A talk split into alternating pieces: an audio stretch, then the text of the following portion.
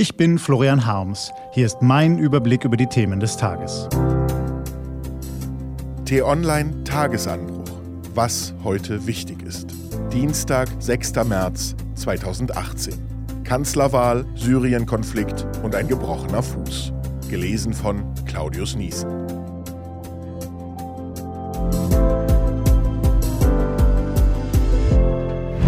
Was war? Kanzlerwahl. In Sachen Bundestagswahl und dem ihr folgenden Regierungsdrama scheinen wir ja Gottlob beim letzten Akt angekommen zu sein.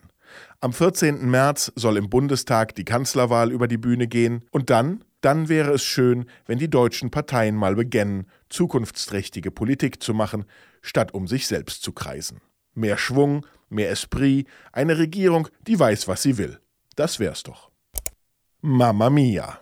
Italien steht im Ruf, politisch nicht das einfachste Land zu sein. Ein besonders kompliziertes Zweikammersystem, häufig wechselnde Regierungen mit noch häufiger wechselnden Regierungschefs. Diesmal haben sich die Italiener tatsächlich ein besonders kompliziertes Wahlergebnis eingebrockt. Die Parteien der Mitte abgestraft, Rechtspopulisten und Revoluzzer auf dem Vormarsch. Hört man einige ihrer Akteure reden, kann man ins Grübeln kommen. Etwa die Antwort des Chefs der fremdenfeindlichen Lega, Matteo Salvini, auf die Frage, wie er es mit den EU-Regeln und Sparmaßnahmen für das hochverschuldete Land halte. Scheiß, egal. Der Mann will Ministerpräsident werden. Wir müssen uns wohl auf einiges gefasst machen. Hölle auf Erden. Die Lage im syrischen Ostguta ist immer noch katastrophal. Gestern konnte erstmals seit Beginn der jüngsten Offensive der syrischen Armee ein Konvoi mit Hilfsgütern nach Guta fahren. Laut UNO hatten die 46 Lastwagen Lebensmittel und Medikamente für 27.500 Menschen geladen. Klingt nach viel, ist aber viel zu wenig, wenn man bedenkt, dass in der Stadt knapp 400.000 Menschen eingeschlossen sind. Zudem ließ die syrische Armee offenbar viele lebensrettende Medikamente vorher aus den LKWs aussortieren. Was steht an? Die T-Online-Redaktion blickt für Sie heute unter anderem auf diese Themen. Wenn sich der türkische Außenminister heute mit Außenminister Gabriel trifft, ist es bereits sein dritter Deutschlandbesuch innerhalb von gut zwei Monaten. Aber der erste seit der Freilassung des deutsch-türkischen Journalisten Dennis Yücel aus türkischer Haft.